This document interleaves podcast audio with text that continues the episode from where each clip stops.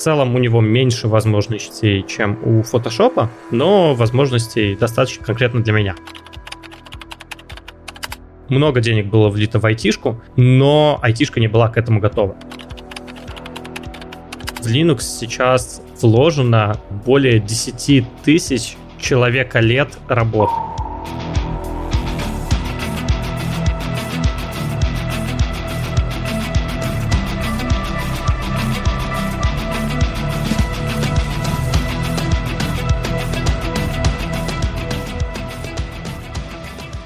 Друзья, привет! С вами подкаст «Проекция бесконечности». Меня зовут Антон, со мной второй ведущий Андрей. Андрей, привет! Всем привет!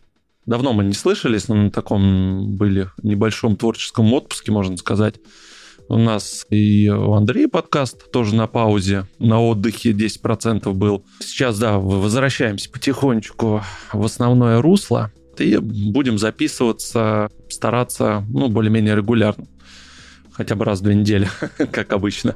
Андрей, расскажи вообще так вкратце, как ты время-то провел с пользой, где побывал, может быть? особо нигде не побывал, но время в каком-то смысле немножко с пользой провел. Во-первых, я в первый раз сумел сдать технику Apple на ремонт по гарантии. То есть я раньше никогда вообще гарантией не пользовался. Сейчас я сдал MacBook по гарантии, из-за этого, в принципе, у меня и был отпуск, потому что у меня есть, конечно, еще два ноутбука, и еще есть какие-то стационарные компьютеры, но мне не нравилось качество записи, они шумят, э, в общем, я был недоволен, и поэтому не было, ничего не записывал. Сейчас MacBook починили, вернули, все отлично, все работает, все прекрасно. А что с ним было-то в итоге? Какая официальная версия? Официальную версию я не могу, наверное, сказать. Там было все на иврите написано. И я даже и не спрашивал. Я не спрашивал. Но если коротко, то в какой-то момент э, переставали работать клавиатура и мышка, именно ноутбуковские. То есть, если отдельно подключить, то они работали. И единственный способ это починить была перезагрузка. Но через какое-то время, то есть ты работаешь, и оно в какой-то момент просто перестает работать. Скорее всего, потерся какой-то шлейф внутри, и из-за этого в какой-то момент там контакты Отходил. перемыкались. Угу. Да, да, да, да, да. Но странно тогда, что перезагрузка помогала. В общем, окей. Мне сказали, что они поменяли всю нижнюю панель, и они довольно часто так делают из-за того, что MacBook и, в принципе, техника Apple, она сейчас довольно монолитная. Они просто берут и новую панель полностью тебе, то есть вся нижняя часть, она сразу же новая становится. Ну, единственное, там старые, может, комплектующие в виде SSD-шника старого, в виде там какой-то, может, материнки в каких-то местах. Ну, материнка, ладно, окей, либо старая, либо новая будет, но, в общем, основу они всю поменяли, и это прекрасно. Считай, что как будто новый MacBook за три недели. Окей, экран остался, именно основу они поменяли. Это прикольно, то, что это бесплатно в какой-то промежуток времени, ну, то есть два года гарантии. Это тоже прекрасно. За это, наверное, тоже в том числе и любят Apple, что они такую гарантию предоставляют, и ты можешь надеяться, рассчитывать на них, что если что-то сломается, то все будет окей. Ну, также приобрел несколько гаджетов новых из э, таких простеньких, но для меня интересных. Это Magic Trackpad, то есть вот он у меня, это по сути как мышка, только трекпад, и он тоже внешний. Очень, на самом деле, прикольно. Давай скажем, что у нас видеоверсия запустилась, и те, кто может на бусте подписаться, они могут посмотреть, и что Андрей сейчас показывает. Можно увидеть наши лица, можно увидеть наши приветствия эдакие. Все это можно увидеть будет на бусте. Очиститель воздуха вчера купил, поставил себе в спальню, посмотрим, как он будет работать вроде бы работает, вроде бы стал он чуть-чуть почище, но я его только вчера купил, только вчера запустил, поэтому мне сложно сейчас как-то это сильно прокомментировать.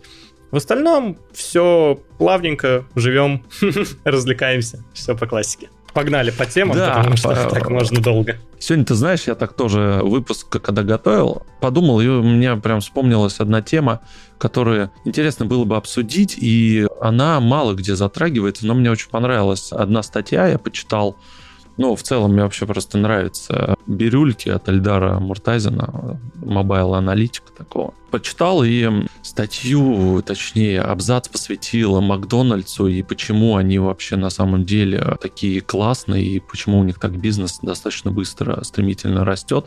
И немаловажную составляющим это занимает именно IT-составляющая.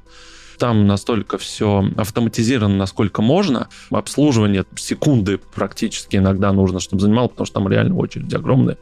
И вот это все наладить, эти бизнес-процессы, это как раз, да, огромная вот именно работа для айтишников. Я даже, честно, не знаю, какой там софт, очень даже интересно было бы посмотреть, потому что я сам работаю по автоматизации подобных заведений и как раз тоже решаем для бизнеса проблемы подобного плана.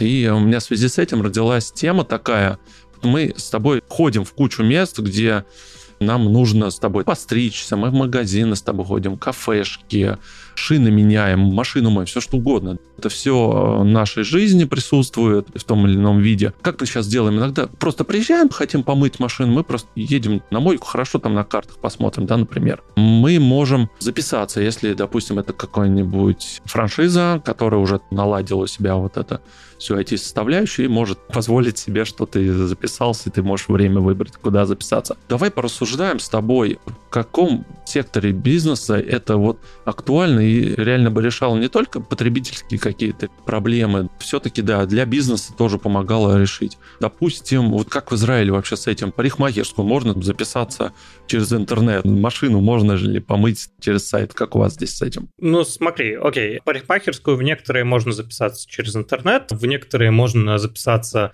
написав в Инстаграме, где-то нельзя записаться. То есть это зависит, естественно, от парикмахерской. Какие-то синтегрированы уже с интернетом, какие-то нет. То, что мир движется в сторону интернета, это тут даже не откроем мы Европу, тут все очевидно. Но я бы, наверное, хотел сказать про две вещи. Начнем с Макдональдса.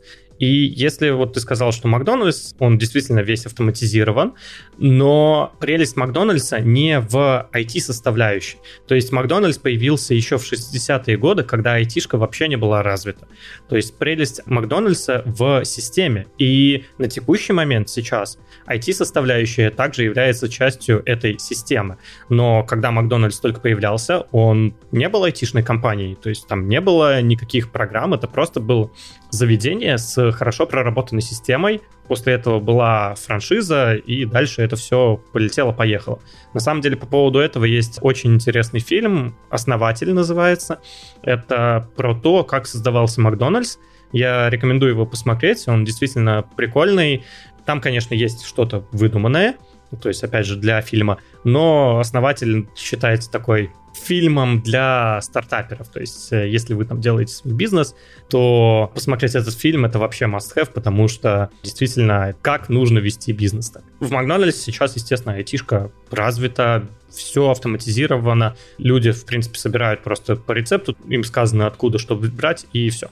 И я не видел внутренний софт, но видел его, как клиент заказывает, там вижу, как у них на экранах появляется, что в какой бургер класть, и, и все. От Макдональдса, который был три месяца назад в России, да, у нас а, вот эти, например, экраны, на которых ты заказываешь еду, эти экраны, они отличаются. И понятное дело, они отличаются в каждой стране, в зависимости от языка, от э, ассортимента, то есть в разных странах немного могут отличаться рецепты, потому что отличаются поставщики, отличается ассортимент. В качестве примера, у нас есть кошерный Макдональдс, в котором нельзя мясо продавать, и у нас есть рестораны, в которых нельзя в одну корзину положить что-то мясное и молочное. То есть ты не можешь вот одним заказом заказать мясное и молочное. Тебе просто не позволит система. Такие особенности, они есть везде. У нас, например, еще есть особенности. Ты сам можешь всегда редактировать рецепт и можешь добавить больше сыра, больше огурцов. Там много вариантов, что ты можешь добавить. И я, например, всегда, когда там заказываю бургеры, я обычно редактирую, добавляю больше сыра, добавляю больше всяких приколюх. Ну, какие-то ингредиенты. Да-да-да-да. Ну, просто, ну, чтобы так условно было повкуснее, но это настолько автоматизировано, что это не добавляет работы для работников. То есть им указано, положи два кусочка сыра конкретно в этот бургер, который тебе сейчас прилетел. Все, он кинул эти два кусочка сыра. Интересно, если я лук не хочу, как мне его убрать? Ты, а мо- ты можешь есть? убрать. Ты можешь зайти в настройки, да, и сказать, что я не хочу лук. И на самом деле такая система у нас почти во всех ресторанах. Я во многих видел такое. Сейчас у нас надо говорить в России, в других, ну, которые не автоматизированы. Ой, пожалуйста, мне без лука или еще там что-нибудь уберите, только так. Электронно нельзя. У нас везде, где заказываешь, всегда менюшка есть и ингредиенты, и ты можешь добавить еще что-то. Что-то добавляется, причем бесплатно. Иногда один сыр бесплатно, два сыра ты там уже добиваешь, там один шекель надо доплатить. В общем, это зависит везде по-разному. К чему я это спич? Это спич я к тому, что Макдональдс это не только айтишка, это полноценная система, которая вот изначально была системой, сейчас эта система построена на айтишке. За счет айтишки, конечно же, Макдональдс продолжает расти, и это дает им дополнительный буст. Второе, что хочется сказать, это... Я просто возвращаюсь к теме, с которой ты начал. Это про бум доткомов. Кто не знает, в нулевые года был так называемый бум доткомов. Это называется такой период, когда начали появляться сайты, и ну, интернет только-только начал развиваться, и в итоге все подряд начали делать сайты, все думали, что все уйдет в интернет, э, у всех он будет дома, на каждой кофеварке и каждому магазинчику нужен сайт.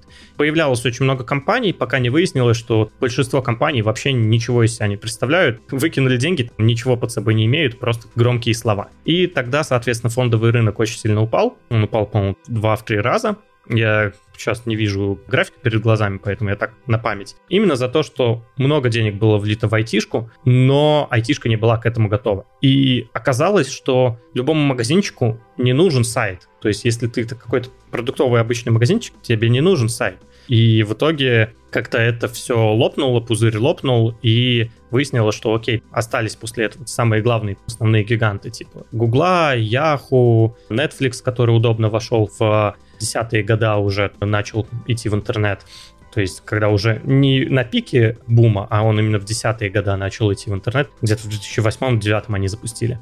Что выходит? На самом деле ситуация такая, что действительно до сих пор не каждому бизнесу важно прям быть в интернете. То есть, если ты какой-то заурядный магазинчик, который просто продает продукты всем людям, которые мимо проходят, тебе не обязательно нужно иметь какой-то сайт в интернете. Но тебе нужно следить за тем, какие продукты продаются больше всего какие продукты нужно закупать, когда прикидывать, что через, допустим, два дня сыр в магазине закончится. И вот это все, это, конечно, нужно автоматизировать. Обычно это автоматизируется через стандартные CRM-ки. И, наверное, это можно сказать, что это тоже айтишка для бизнеса. Но тебе, как предприниматель, не нужно делать, разрабатывать какой-то свой софт. Тебе нужно купить софт готовый, вариантов, благо, очень много, CRM таких, и пользоваться этим софтом, правильно его настроить, чтобы он, соответственно, помогал тебе вести бизнес. Потому что на текущий момент бизнес вести можно без айтишки, но, как правило, вот именно CRM, они в целом must-have, то есть, как правило, ты не осилишь держать все в своей голове. Это первое. Второе, нужны ли тебе программисты? Это уже другой вопрос. Дело в том, что программисты стоят очень дорого, они далеко не всегда нужны, они далеко не всегда окупаются. Разработка приложения для iOS и для Android это тоже очень дорого. Да, я это как бы суммировал, да, все верно. И в целом это не всегда окупается. Это может окупаться, если действительно есть четко проработанный план, как затраты на этого разработчика улучшат ваш бизнес. Если такого плана нет, то, наверное, вам айтишка не нужна. Но, как правило, без айтишки уже тяжело как-то конкуренцию выигрывать. Если даже продуктовый магазинчик какой-то есть, то сейчас появляются всякие доставки, и вы, скорее всего, будете проигрывать вот этим доставкам. И вам выгодно, наверное, чтобы вот эти доставки, они покупали у, в вашем магазине какие-то товары и могли доставить их до дома. Айтишка нужна, наверное, не любому бизнесу, но если вы хотите расти и как-то масштабироваться... Масштабироваться как-то, да, да. Без айтишки тут, к сожалению, или к счастью, никуда. Для меня, к счастью, как для программиста. Но в целом я не вижу прям большой необходимости абсолютно всем нанимать программистов и вот что-то у себя там, разрабатывать для небольших каких-то продуктов. Для больших, естественно, нужны программисты. Окей, мне всегда, знаешь, было интересно, а почему вот как раз э, вот ты правильно сказал, что в зависимости еще от э, твоих амбиций и твоего бизнеса, насколько он там большой, маленький, мне всегда было интересно, вот подобные сервисы, вот я упомянул в самом начале, те же автомастерские, автомойки, да, разные. То есть бизнес, который, по большому счету, сейчас работает ну, скажем, полулегально. Там он достаточно, может быть, даже криминализирован в той или иной степени. Ну, потому что часть доходов наверняка проще как-то отмывать, а часть доходов не хотят просто светить как-то перед налоговой той же самой. И очень мало, да, вот таких фирм, э, которые бы э, все-таки делали удобный сервис именно для потребителей, для клиентов. И им по старинке, у них там наверняка и персонал работает неофициально, еще что-нибудь они, если ведут какой-то учет, то наверняка в каком-то блокнотике, то есть по старинке. Блин, это вообще очень странно, но э, почему они до сих пор на них не обращают внимания, это тоже очень странно. Если мы говорим конкретно про Россию, то такого становится намного меньше, и такое становится все сложнее и сложнее провернуть. Все дело в банковских операциях. То есть сейчас, на текущий момент, в 99% случаев ты, наверное, оплачиваешь картой все. То есть вот я так накинул, вот не знаю, как ты думаешь, сколько процентов? Ладно, было до и после, как сейчас модно говорить, но сейчас... ну да, было-было. Уже очень много. Ну, ну, в России, вот по данным, наверное, до 20, конец 2021 года, там что-то порядка 86% была статистика, оплачивали банковскими, ну, без налога. Да, но это 86, это, соответственно, по всем людям, Многие, ну, конечно, опять же, конечно. получают наличкой, и они оплачивают только наличкой. Ты, когда у тебя появляется карта, и ты зарплату получаешь на карту, ты начинаешь оплачивать везде карты. И вот те, у кого есть карты, и те, кто получает зарплату на карту, они там 99% операций оплачивают картой. И, соответственно, ты, когда делаешь какую-то автомойку, где нет возможности оплатить картой, у тебя сразу 86% людей, которые оплачивают только картой, они по факту не твои клиенты, потому что частенько у меня на самом деле почти всегда есть с собой наличка, но не всегда. Но я наличкой не особо люблю расплачиваться и стараюсь, естественно, всегда расплачиваться картой. Это удобно и для статистики, и, в принципе, удобно. Что тут говорить? Действительно говорить нечего. Ну, слушай, они выкручиваются, они, даже если у тебя нет банковского терминала, я уж про онлайн-кассы вообще молчу, могут просто сказать, давай мне переводом на Сбер.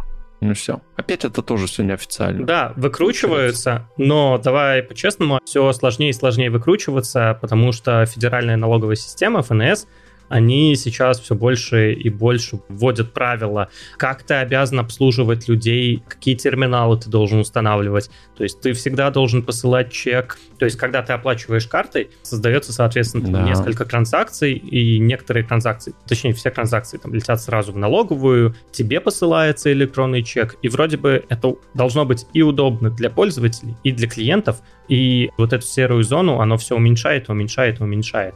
И поэтому сейчас идет как раз-таки в сторону того, что будет вот этот контроль, и это хорошо, потому что меньше станет каких-то вот таких серых схем, но с другой стороны плохо, потому что у нас централизация, федеральная налоговая система, она будет иметь доступ ко всей вот этой информации. Этой информацией нужно хорошо распорядиться. Там тоже свои хитрости бывают. Да, да, да, да, да. Но здесь можно пробить, здесь не пробить. Да, да, да, да, да. То есть вот именно такая система, что, окей, если бы я полностью доверял системе, то, наверное, да, было бы все хорошо. Иногда у нас есть много все-таки утечек, и поэтому в этом плане это нехорошо и немножко боязно становится. Но, тем не менее, это позволяет уменьшить количество серых схем, которые сейчас у нас существуют. Давай попробуем, да, как-то все это обобщить. По большому счету, вот ты сказал, что у вас в Израиле через э, Инстаграм, кстати, примарочка, запрещенная экстремистская организация в России, мы обязаны это проговаривать так как мы подкасты, и да, нас слушают. Можно же, да, действительно делать в соцсетях, и там же как раз заниматься таргетингом, привлечением как раз новой аудитории. Много я видел вот этих автомастерских тоже в том числе размещают и прикрутили, насколько я знаю, вроде можно и прикрутить онлайн-запись там. Всякие виджеты, по крайней мере, в ВК, поправь меня, по-моему, есть. То есть это все можно сделать, что-то прикрутить в группу. Ну, если есть желание, то есть можно все сделать. Какие-то акции и так далее, и так далее. То есть можно как-то снизить порог входа то есть, ну, по большому счету, тебе не будет сильно дорого завести ту же самую группу, что-то прикрутить, какую-то оплату, записи, да? Ну, то есть, вообще практически это тебе ничего не будет стоить. Чуть-чуть потратишься на таргетинг, привлечение аудитории, ну, чтобы о тебе немножко тоже узнали. Наверное, стоит подытожить так, что айтишка нужна, не обязательно она нужна в виде программистов, которые будут сидеть и разрабатывать. Это могут быть какие-то сервисы, которыми бизнес будет пользоваться, который обязан улучшать ваши показатели, потому что если он не улучшает ваши показатели, то этот э, сервис нужно просто выкинуть и взять другой. Ведь все делается ради того, чтобы увеличить прибыль конечную. И если вам какая-то CRM, либо онлайн-заказы не улучшают прибыль, значит, либо вы что-то делаете неправильно, либо вы должны воспользоваться чем-то другим и попробовать как-то по-другому улучшить ваши показатели. Слушай, а здесь другой вопрос. Для всех ли сфер бизнеса вот есть эти какие-то решения? Ведь наверняка есть какие-то фирмы, которые занимаются ну, чем-то таким специфическим. Мне сейчас так даже не придумать ничего особенного, но софта, который еще под них, допустим, не придуман. Может быть, есть какие-то компании, такие некие конструкторы, которые могут допилить твой бизнес под твои нужды? Да, есть такие конструкторы, они существуют разные, но в целом скорее это, наверное, не самое лучшее решение, то есть потому что сделать прям хорошо вы, наверное, не сможете. Возможно, вам даже выгоднее пойти к своему конкуренту. Если у вас бизнес, у которого нету конкурентов, то это очень такой странный в каком-то смысле бизнес. У вас, скорее всего, есть конкуренты, и вы можете попробовать сходить к ним и у них поинтересоваться, каким софтом они пользуются. Конечно, они не расскажут вам все с радостью, но, возможно, если они сами что-то написали, вы можете купить у них лицензию на данный софт. В общем, это все решаемо. Прежде чем начать писать, нужно промониторить рынок, какие есть варианты, чтобы не платить программисту. Как я и сказал, программисты очень дорого стоят, они ленивые, с ними нужно работать, потому что просто нанять программиста, сказать ему, сделаем, чтобы мне было хорошо, этого недостаточно. Нужно нанимать целую команду, которая будет это все прорабатывать. И это отдельная огромная работа, которая ну, стоит довольно дорого. Часто просто дешевле сходить к конкурентам и посмотреть, чем они пользуются. Если эти конкуренты ничем не пользуются, то вы можете предложить, ребята, а давайте скооперируемся и сделаем какой-то софт, которым будет пользоваться и мы, и вы. И вот такая коллаборация, может, она тоже к чему-то хорошему может привести. Сэкономить какие-то средства. То есть, если там 50 на 50, допустим, поделить, вложения, которые требуются на команду, на разработку, на программистов, то это, конечно же, вам сэкономит какие-то средства. А есть еще более дешевый вариант тебе нанять, я не знаю, какого-нибудь Васю, который будет следить как раз за портятся у тебя продукты. Тут ту проблему, которую решала бы CRM. Платить ему 15 тысяч рублей, к примеру, и все, это будет гораздо дешевле. Ну, некоторые так и делают до сих пор. Да, на самом деле, действительно, это один из вариантов, который довольно хорошо работает. То есть просто взять кого-нибудь, кто будет за этим всем следить. И это действительно, на удивление, до сих пор довольно хороший вариант. И, скорее всего, он будет довольно хорошим еще на протяжении десятка лет. Давай в продолжение, может быть, эта тема. Как раз здесь очень плавненький такой переход то, с чем я вот последние три месяца столкнулся, это вот альтернатива софта, которым я пользовался. Потихонечку компании уходят из России. На днях Canva ушла, то есть замечательный, по-моему, немецкий сервис, который предоставлял очень удобные решения для дизайнеров, для таргетологов тех же самых. Ну, в общем, там достаточно быстро можно делать были картинки, гифки, ну, в общем, все что угодно. Очень удобный интерфейс, красивый. Очень много программ уже начинаю так пробовать. Потом была проблема Notion, ну, может быть, знаешь, такой, да, заметочник и тудушник, и все что угодно. Очень хорошая база знаний.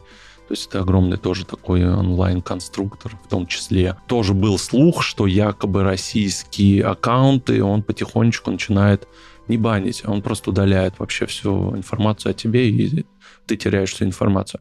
И я вот вынужден был, да, искать альтернативу Notion, искать альтернативу Canva, потому что у нас свой там телеграм-канал есть, и мы делали обложки для наших подкастов. Да, ты привык пользоваться какой-то одной программой. Тебе она безумно нравится, ты к ней привык многие года пользоваться тудушники, заметочники, списки покупок и так далее, и так далее. Ну, программ, которые решают твои ежедневные потребности огромная проблема переезжать потом с них, потому что если ты переносишь вот этот пласт огромный этой информации, да, те же самые заметочники с Notion, если у тебя там очень много всего, перейти не, не один день может занять, а если у тебя еще и кривой экспорт, ну и так далее, так далее. В общем, я перешел на крафт, он достаточно удобный, красивенький, но там очень недоделанный импорт из Notion, и все равно тебе ручками приходится это все править. Хотел бы, да, с тобой обсудить, вот насколько ты вообще сам лично любишь ли экспериментировать с автом, ищешь какие-то всегда более интересные решения всегда ли мы найдем альтернативу к тем или иным продуктам. Смотри, а если касаемо экспериментов, то, наверное, в последнее время я экспериментировать начал чуть меньше, но все еще, да, продолжаю экспериментировать, тестирую различные версии софта, и в некоторых случаях я использую далеко не классический софт. Вместо Photoshop я использую GIMP и он мне больше нравится, чем Photoshop. Можно же искать альтернативно-бесплатный софт, платному, например, да, а можно искать платный на платный. То есть здесь сейчас не суть, важно. Ты такой... сказал про GIMP, а. GIMP я знаю, что он бесплатный, в отличие да. от того же Photoshop. Да, он open source, и поэтому он бесплатный, и в целом у него меньше возможностей, чем у Photoshop, но возможностей достаточно вот конкретно для меня. Блин, вот я не знаю, давай так, про что рассказывать? Про импортозамещение или про альтернативный софт? Вот какую тему? Ну смотри, здесь просто одно из другого вытекает, по большому счету. Не согласен.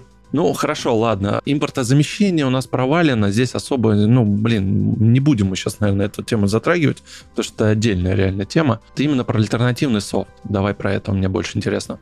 Окей, альтернативный софт и импортозамещение для меня... В итоге я все равно объединю. То есть ты выбрал, но я понял, что я не могу рассказать про альтернативный софт без импортозамещения вот в наших реалиях. Если мы говорим просто про альтернативный софт, то, как правило, ни одна компания не держится в топе дольше 30-40 лет. То есть всегда происходит какое-то ранжирование компаний. Если мы посмотрим индекс S&P 500 или какие-то еще любые индексы, то мы всегда увидим, что лидеров вытесняют с рынка новые компании, которые действуют более агрессивно, более интересные ходы. Потому что когда ты большая компания, ты не можешь подстроиться под рынок довольно быстро. Сейчас мы это видим на примере тех же самых электромобилей, которые сейчас вот начинают продаваться. Сейчас мы видим, что электромобили это все-таки стало нашим будущим, и мы все-таки к этому придем.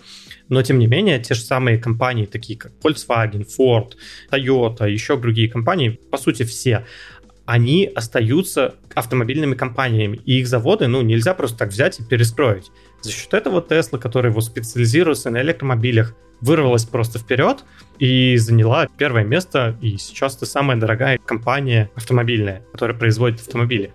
И вот это ранжирование, оно происходит все время, и то же самое происходит и с э, софтом. Есть, конечно, некоторые вещи, которые нужно учитывать, то есть, например, сейчас создать операционную систему с нуля, ну, это потребует очень много лет. И если говорить про Linux, то в Linux сейчас вложено более 10 тысяч человека лет работы. То есть это, если бы один человек писал бы код, то он бы 10 тысяч лет писал. Просто понятное дело, что это писали тысячу людей, они писали это 10 лет. И сейчас сделать такой сложный софт, ну, не представится возможным. Да, конечно, в каких-то случаях где-то можно будет сэкономить время за счет того, что Linux, допустим, пошел по неправильному пути в начале, потом где-то исправился, пошел по правильному пути, и когда ты вот повторяешь этот путь, ты можешь сразу пойти по правильному пути, не оглядываясь на ошибки предшественника и не допуская их. Но, тем не менее, это требует огромных сил, что уже сделать, ну, наверное, нереально. То есть новые операционные системы, именно полноценно новые, сейчас не появляются. Наверное, не появится. Да, наверное, не появится. Будут какие-то новые, ну, версии Linux, еще каких-то штук, но именно полноценно новый Linux вряд ли изобретут. Есть, на самом деле, помимо вот этих трех Windows, macOS и Linux, есть еще, на самом деле, разные операционные системы, которые предназначены для десктопных компьютеров. Например, Calibri OS, которая написана на ассемблере, весь на дискетку помещается. На самом деле я в Google очень верил, но что-то они свой босью, ну, особо далеко не продвинулись. Погоди, а какую операционную систему они там делали? Ну, WebOS, по-моему, или как она там называлась. А, Chrome ну, она чисто вся на браузере. Chrome OS, да, она полностью да. на браузере. Ну, браузеры там отдельные истории. Не все так просто, и некоторые вещи нельзя так просто сделать. То есть э, хотелось бы, но, во-первых, оно работает не так шустро, не так оптимизировано, не так хорошо в некоторых случаях. В некоторых случаях у тебя просто браузер не дает возможности работать так, как хочется десктопному софту с видеографикой. То есть вот сейчас появляется WebAssembler, какие-то вот такие технологии, но не все это было вот на тот момент, и сейчас пока что не все это можно сделать. Окей, импорт и замещение и поиск альтернативного софта. Давай вернемся к этому. К чему веду? То есть все равно все это ранжируется, и смотреть на новый софт, конечно же, нужно, который появляется, какие-то альтернативы, потому что эти альтернативы в будущем могут стать основами. И как ты уже сказал, часто переходить с одного софта на другой — это большая проблема. часто бывает, что у тебя какие-то вещи уже накоплены в первом софте, и перенести эти вещи во второй софт будет невозможно, либо это потребует очень много времени. Поэтому... Проблематично, да. Угу. Да, поэтому если вы с каким-то софтом понимаете, что вы начнете им пользоваться и вы к нему привяжетесь, то тут надо быть осторожным и выбрать софт, которым вы действительно будете пользоваться довольно долго. Потому что если вы выберете софт, с которого через год вы будете уходить, это будет очень болезненный переход. Это первое. Касаемо второго, если к софту вы не привязываетесь, то есть, допустим, условный Photoshop, наверное, не самый лучший пример, потому что старые картинки в Photoshop будешь открывать.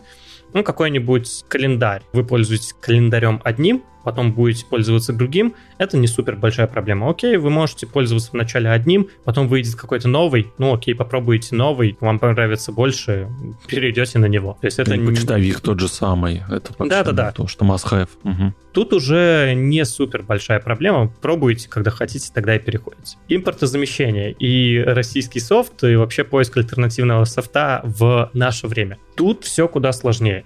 Дело в том, что когда разрабатывается софт, вот допустим, под весь мир, как это было раньше, то тут действует простое правило. Чем больше у тебя клиентов, тем дешевле тебе разрабатывать софт. Если вы какая-то американская, допустим, небольшая компания, которая продает на 7 миллиардов человек, ну то есть у нее потенциальный рынок это 7 миллиардов человек, то у нее прибыль условно 7x. Если мы берем российский софт, который потенциальный рынок это 140 миллионов человек, то у нее прибыль потенциально это 0.146. И вот 7x и 0.146. Скорее всего, из-за этого будет страдать качество. То есть потенциально фирма, которая работает на 7x, потому что 7 миллиардов человек, она будет иметь больше прибыль, больше клиентов, она быстрее сможет развиваться, больше программистов сможет нанять.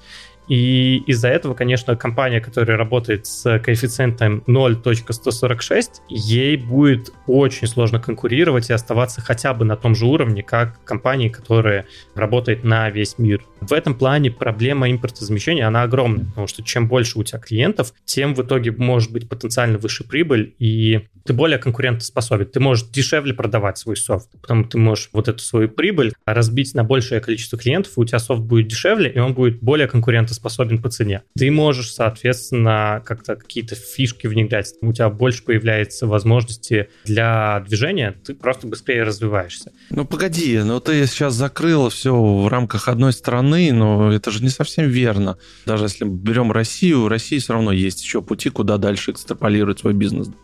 То есть это и Беларусь и так далее, и так далее. И этот коэффициент я к тому, что может быть больше потенциально. Они не делают только на свой рынок софт. То есть ты должен всегда в голове вот держать, что в будущем у тебя есть возможность экстраполировать свой бизнес на другие страны. Я не особо верю, что будет такая возможность. То есть, окей, да, Беларусь, Казахстан может сможет пользоваться нашим софтом, но я сильно сомневаюсь, что кто-либо начнет пользоваться сейчас российским софтом, помимо вот э, наших близких соседей. Если просто компании берут, выходят из нашего рынка и говорят, мы просто не будем получать деньги на вашем рынке, то платить за софт, то есть платить российской компании, то есть чтобы пользоваться этим софтом, ну, никто специально не будет. И поэтому на экспорт вряд ли кто-то сейчас будет соглашаться, точнее, скорее клиентов на экспорт из России искать будет довольно сложно. Поэтому многие компании из России, они сейчас переехали в другие страны и сказали, что мы не российская компания, мы сейчас вот в других странах. Ну да, это огромная проблема на самом деле. Это огромная проблема, которая очень тяжело решается. В производство полупроводников, микроэлектроника. Мы можем сейчас создавать процессоры, но те знания, которые есть у всего мира, их куда больше, чем знаний, которые есть только у России. И поэтому создать на том же уровне какой-то процессор, сейчас это невозможная задача. И если мы создадим на том же уровне процессор, случится чудо, и как-то мы сможем построить завод, который будет делать такие процессоры, хотя нереалистичная задача, то он будет не конкурентоспособен по себестоимости. То есть такая низкая цена у процессоров за счет того, что очень много рынков сбыта, то есть очень много продается техники. Если мы будем делать единичные штуки только вот в рамках одной страны, то они и будут стоить дороже, потому что нужно инвестировать эти деньги в разработку, нужно инвестировать эти деньги в строительство новых линий для постройки микропроцессоров. И чтобы окупить эти затраты, которые потребуют вот этих инвестиций, то придется цены повышать. Окей, даже если у нас будет с технической точки зрения такое же самое оборудование и такое же самое качество, то у нас будет неконкурентоспособная цена. Вот такой вот парадокс. Ты правильно параллель привел, все-таки импортозамещение, либо альтернативный софт. Как быть вот обычному потребителю из России сейчас, чтобы вот не столкнулся, он пришел на другой софт, какой-то, допустим, его закрыли основной, он перешел на другой. Оказывается, например, там через месяц и этот софт, короче, уходит из России. Искать какие-то российские аналоги или э, до бесконечности прыгать, пока ты не упрешься в потолок? Ну, наверное, я не смогу даже ответить на этот вопрос. Вот с моей колокольни, во-первых, мне сложно судить, потому что я сейчас нахожусь не в России, поэтому мне сложно смотреть, как это происходит внутри. Но я думаю, нормального решения, я, по крайней мере, не знаю, что, что можно было бы даже предложить. То есть, действительно, пытаться найти какой-то российский аналог, если его нет, прыгать с софта на софт, да.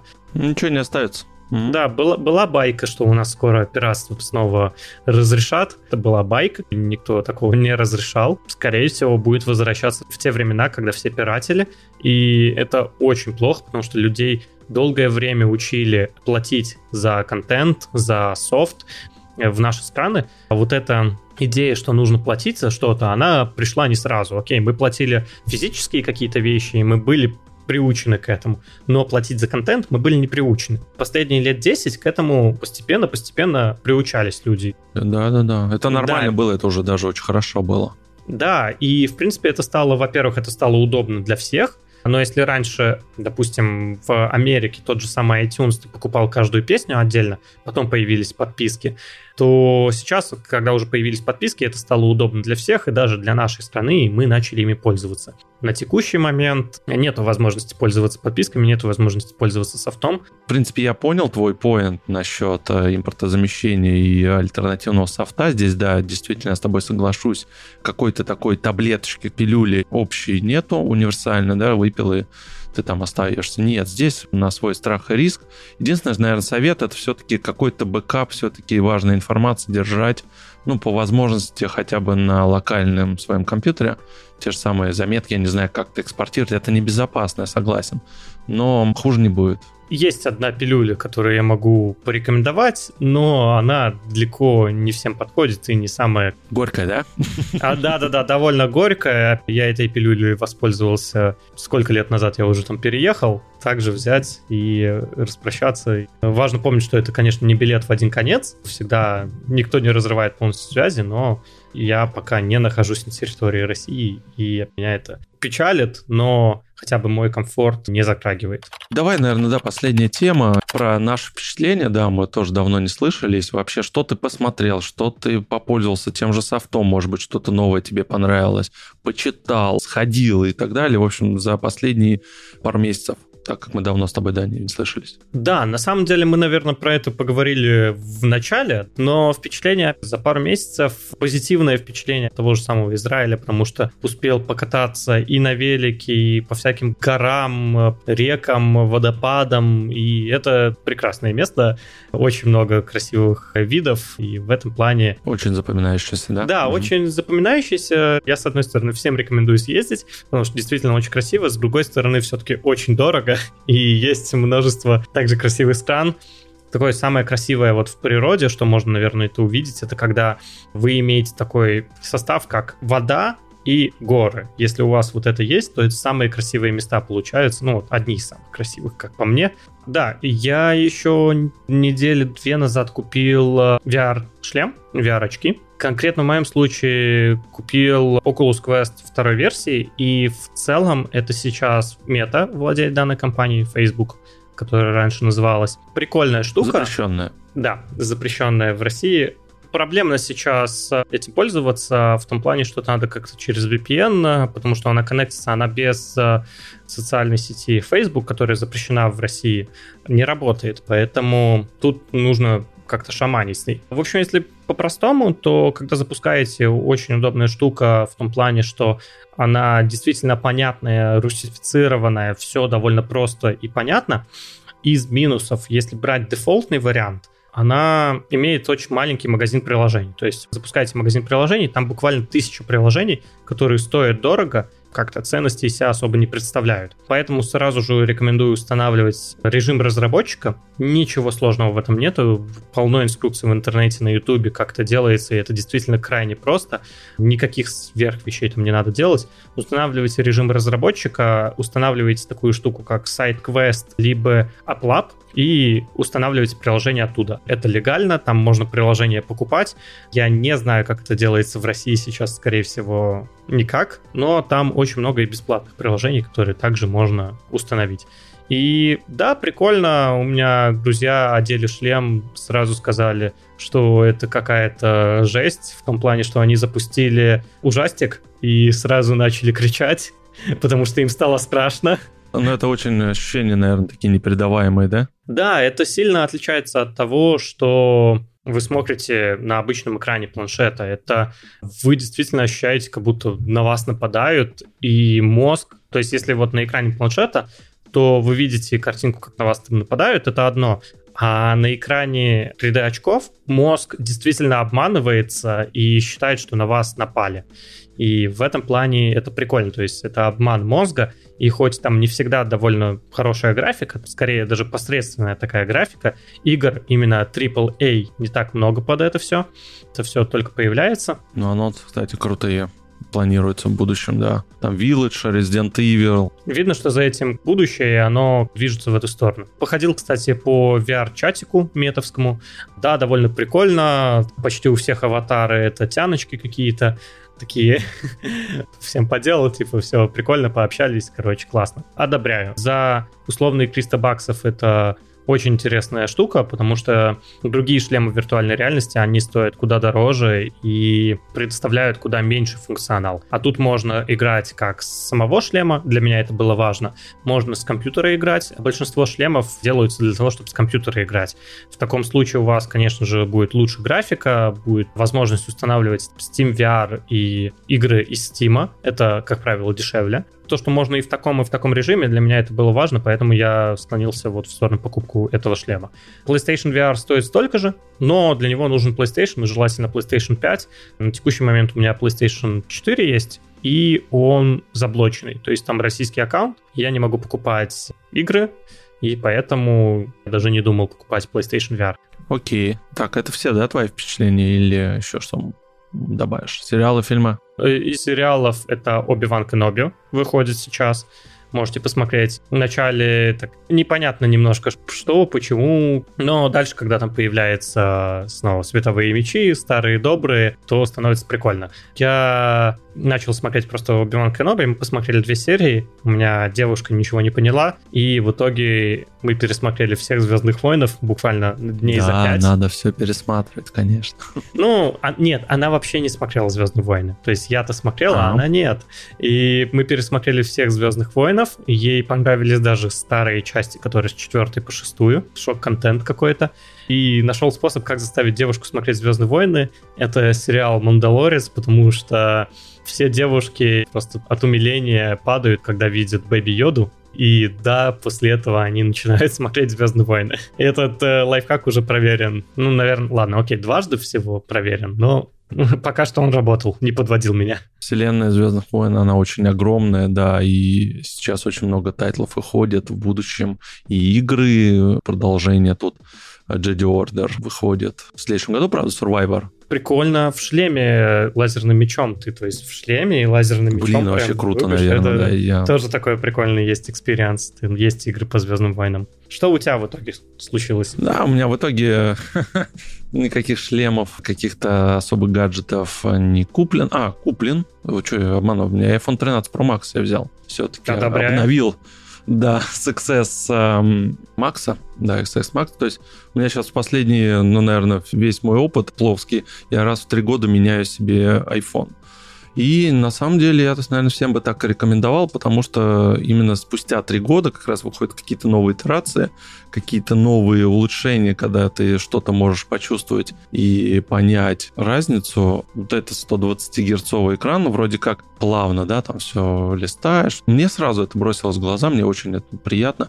И когда ты уже возвращаешься на другой какой-то iPhone или выключаешь 120 Гц уже не так все смотрится, контент по-другому. Офигенные камеры, конечно, макро и ночные съемки.